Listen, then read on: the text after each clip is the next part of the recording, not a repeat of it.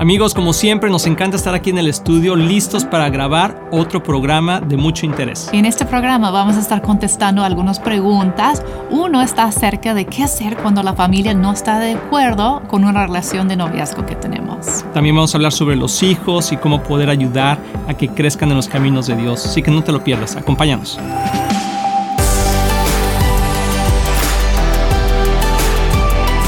Amigos de Éxito en la Familia, bienvenidos a este programa. Espero que estés contento, animado y lo que vamos a aprender hoy o vamos a platicar hoy creo que va a ser de gran bendición. Eso esperamos, ¿verdad? Este es un buen día. Cada día pues es nuevo con Dios, ¿verdad? Su misericordia es nueva todos los días, entonces siempre es una oportunidad de empezar de nuevo.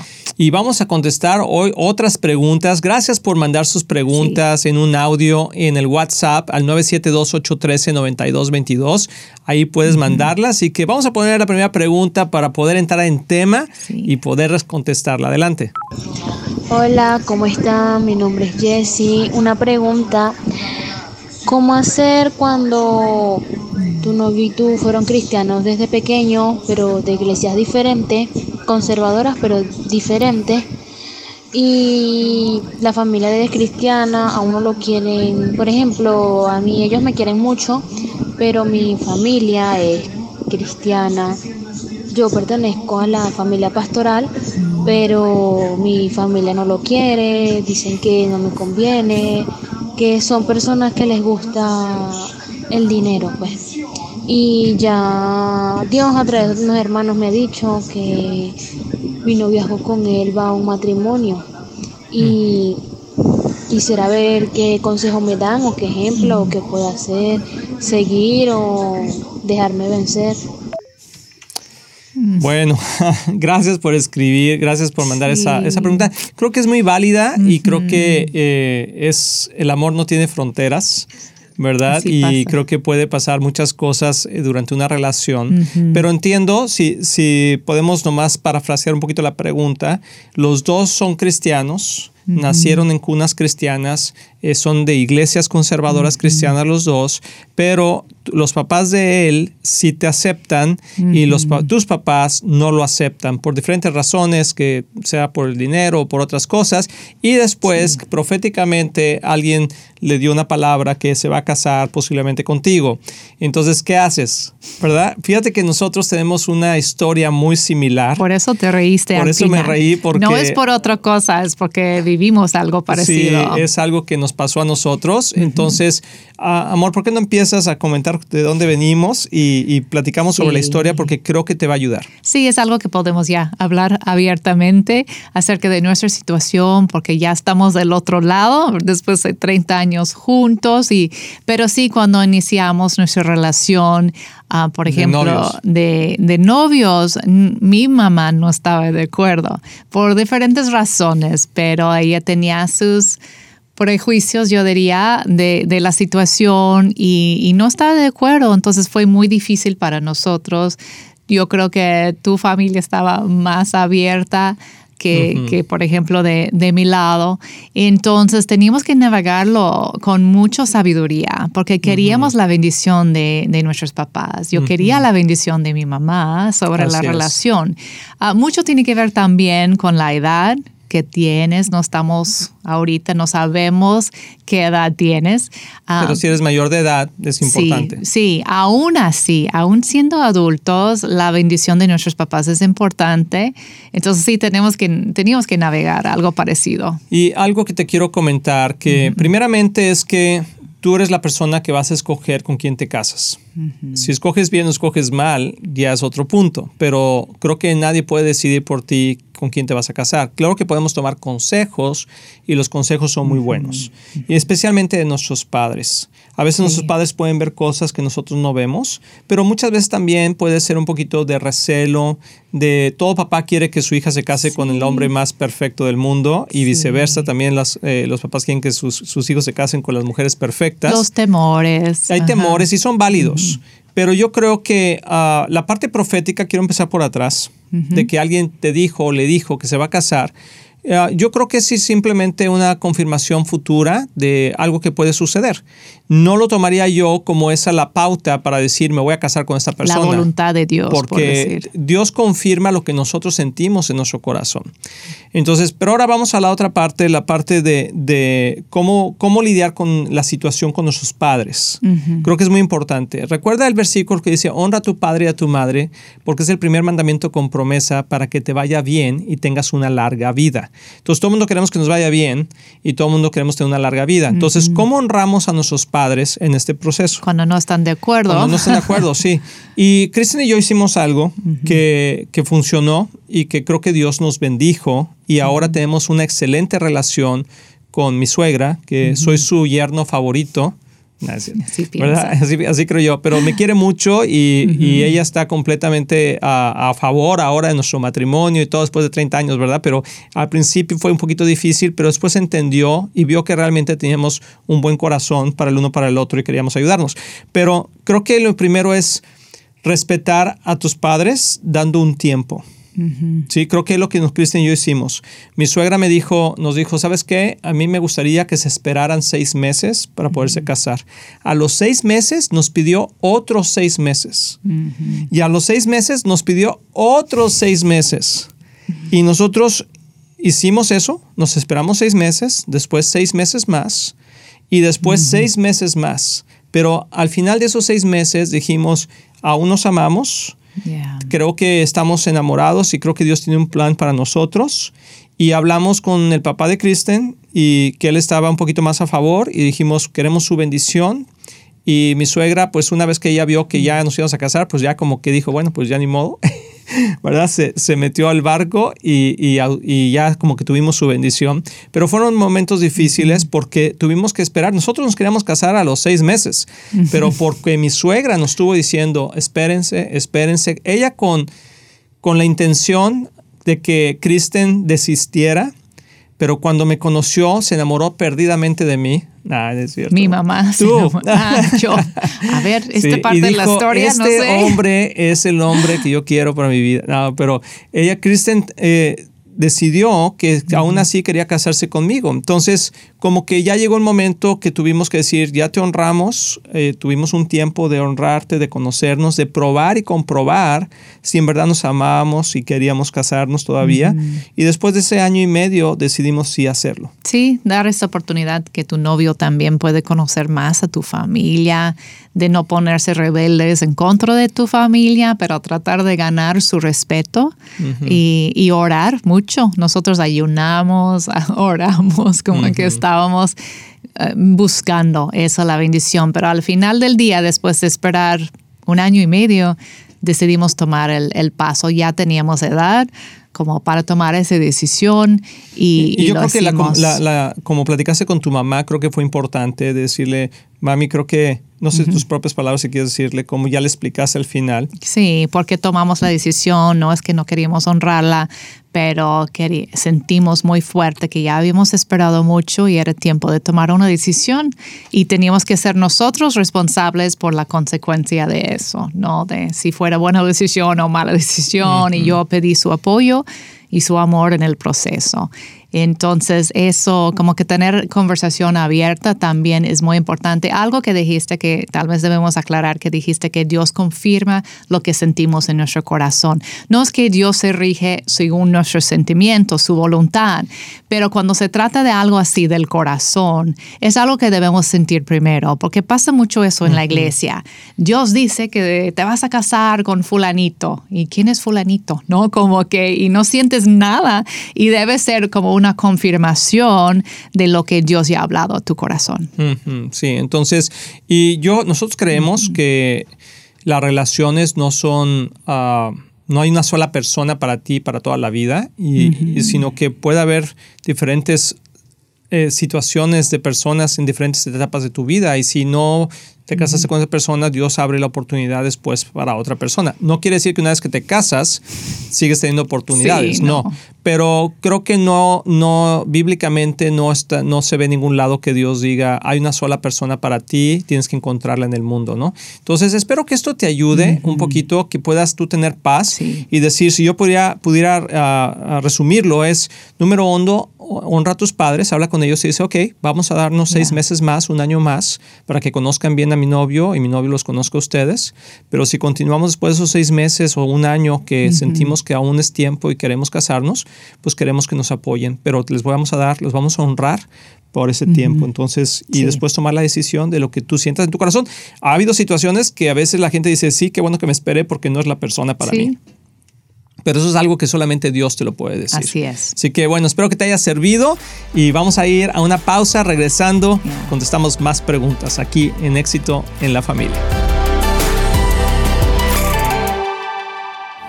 Hola amigos de Éxito en la Familia, soy el pastor Luis Román y quiero decirles que nuestro deseo es que tú y tu matrimonio y tu familia tengan éxito. Y por eso existe este ministerio. Tú eres la razón de hacer lo que hacemos y te queremos motivar y animar a aprovechar todos los recursos que tenemos para que sigas creciendo, especialmente en las áreas más importantes, que es tu matrimonio, tus hijos, tus finanzas. Y para eso tenemos varios recursos, por ejemplo, nuestro libro de un matrimonio divino que ha bendecido a miles de matrimonios y que es excelente libro con pasos muy prácticos. Muchas veces personas nos preguntan cuál es la mejor manera de educar a nuestros hijos y lo que hemos hecho es, que hemos puesto nuestra experiencia en un curso práctico que se llama Prepara tus hijos a tener éxito. También tenemos un curso de finanzas sanas en el hogar que te ayudará a poner tu vida financiera en orden y ver la mano de Dios moverse a tu favor. También puedes bajar nuestro podcast semanal, así como ver el programa de éxito en la familia en cualquier parte del mundo por medio de la televisora Enlace o nuestros medios sociales de YouTube, Facebook o Instagram. Todos esos recursos e información los puedes encontrar en nuestra página de éxitoenlafamilia.com. No hay excusa para no seguir creciendo, te animamos a que lo hagas. Y como siempre puedes apoyar a Éxito en la Familia financieramente con una donación única o mensual, que la puedes hacer en éxitoenlafamilia.com. Si tú y tu familia han sido bendecidos por este programa y ministerio, ayúdanos a alcanzar más familias. Sé parte de lo que Dios está haciendo y haz tu donativo en éxitoenlafamilia.com. Recuerda que Cristian y yo les amamos y les deseamos lo mejor a ti y a tu familia. Bendiciones.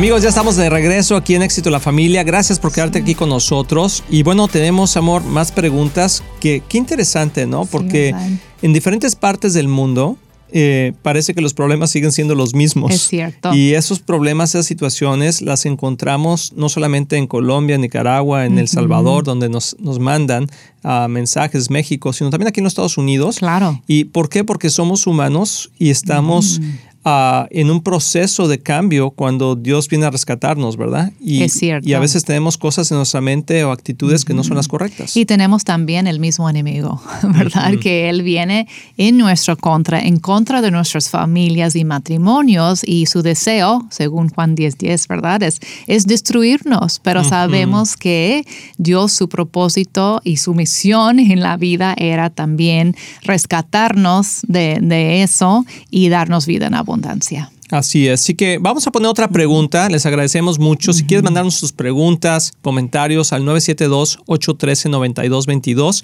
por WhatsApp y nos los mandas en un minuto en audio y aquí en su momento, cuando vamos pudiendo, vamos contestándola. Entonces vamos a poner la siguiente pregunta, por favor.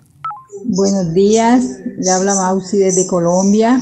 Mi pregunta es, ¿cómo podemos abordar en los padres la crianza de los hijos actualmente, que ellos se, se, sensibilicen en entender que los únicos responsables del comportamiento futuro de los hijos son ellos, porque actualmente no se está dando eso. Estamos dejando a nuestros hijos en la crianza de terceros y la verdad es que no está dando resultado.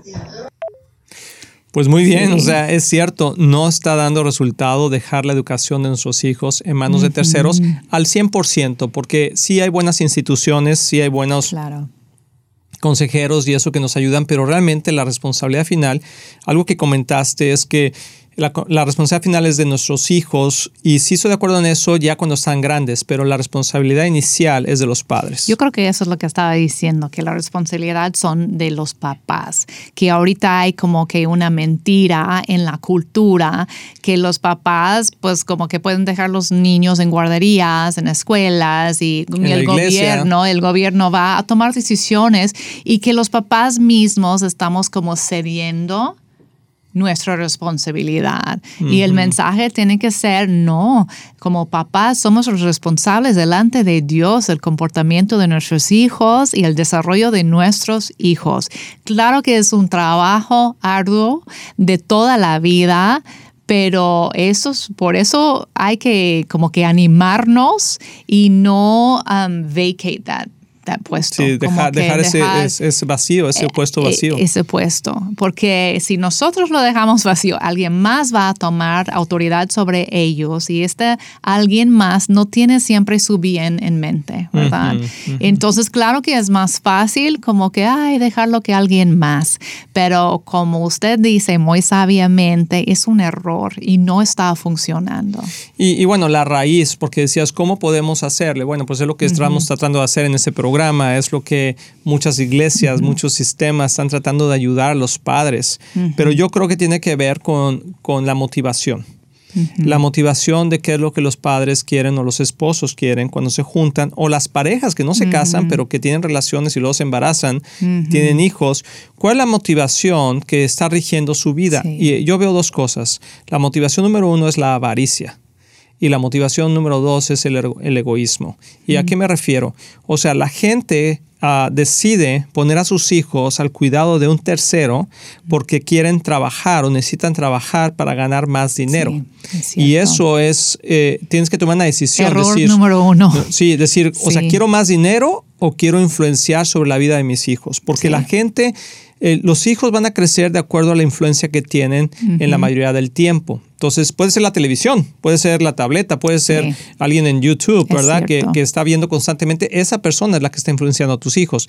Entre menos tiempo tú tengas con tus hijos, menos control o influencia tienes sobre ellos. Entonces, la avaricia, tú y yo, un testimonio que tenemos, amor, es que cuando nosotros nos casamos y tuvimos nuestro primer hijo, Josiah, y luego otros hijos, uh, tenemos, decidimos que Kristen iba a quedarse en casa, aun si tuviéramos que ajustar nuestro presupuesto para que ella pudiera tener cuidado de los niños. Y cuando tenía mi primer hijo, todavía yo estaba, estaba trabajando, pero desde casa y estaba dando clases particulares y trabajando pues varias horas, pero con un niño sí podía, ¿verdad? Y luego llegó nuestro segundo hijo y yo quería seguir aportando a, la casa también en cuanto económicamente y, y pues ganando mi dinerito, ¿verdad?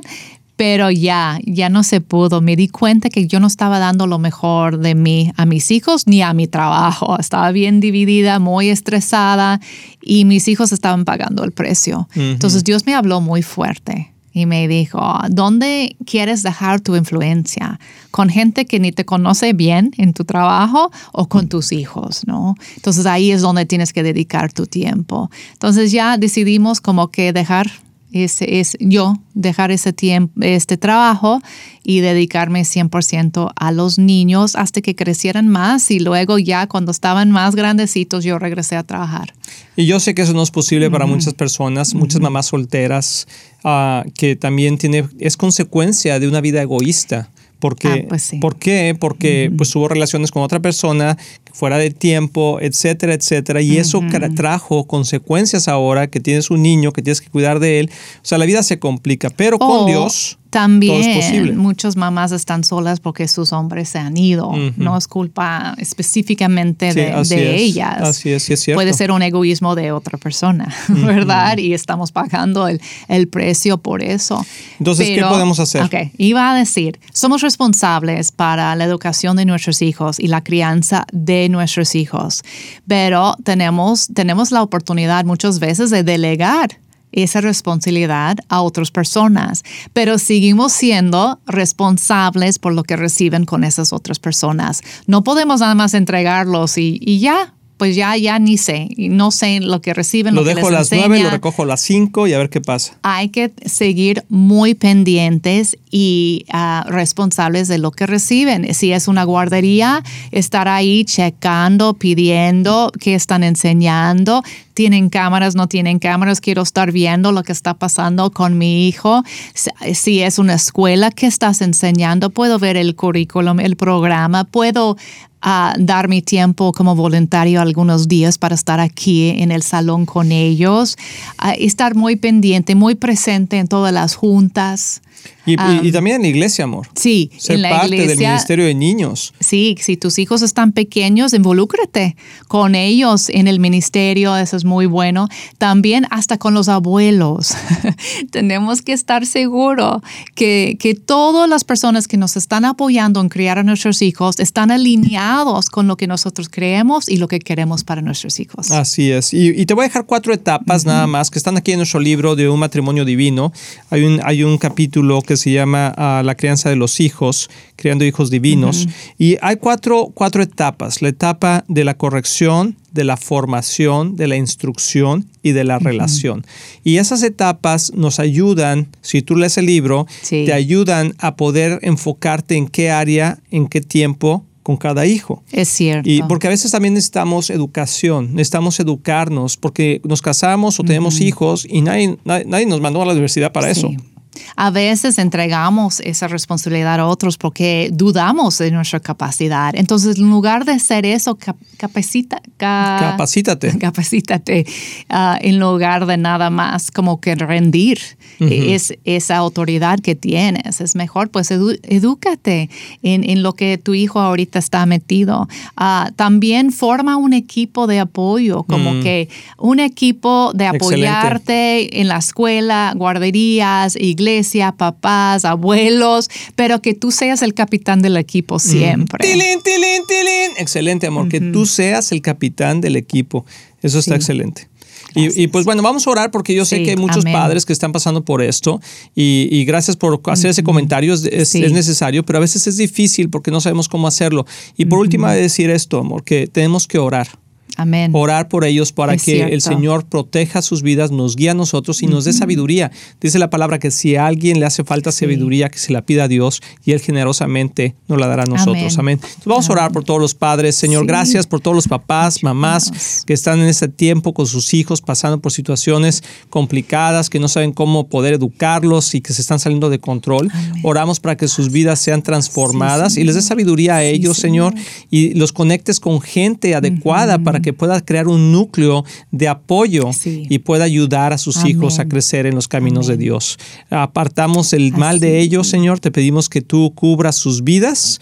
Padre, de cada pequeño, cada niño, Señor, y que el enemigo no venga a robar, matar y destruir, sino que puedan tener una vida y vida en abundancia. Excelente programa, pues me encantaron las preguntas, síganos mandándolas y estamos aquí para la próxima poder contestarlas. Que Dios les bendiga.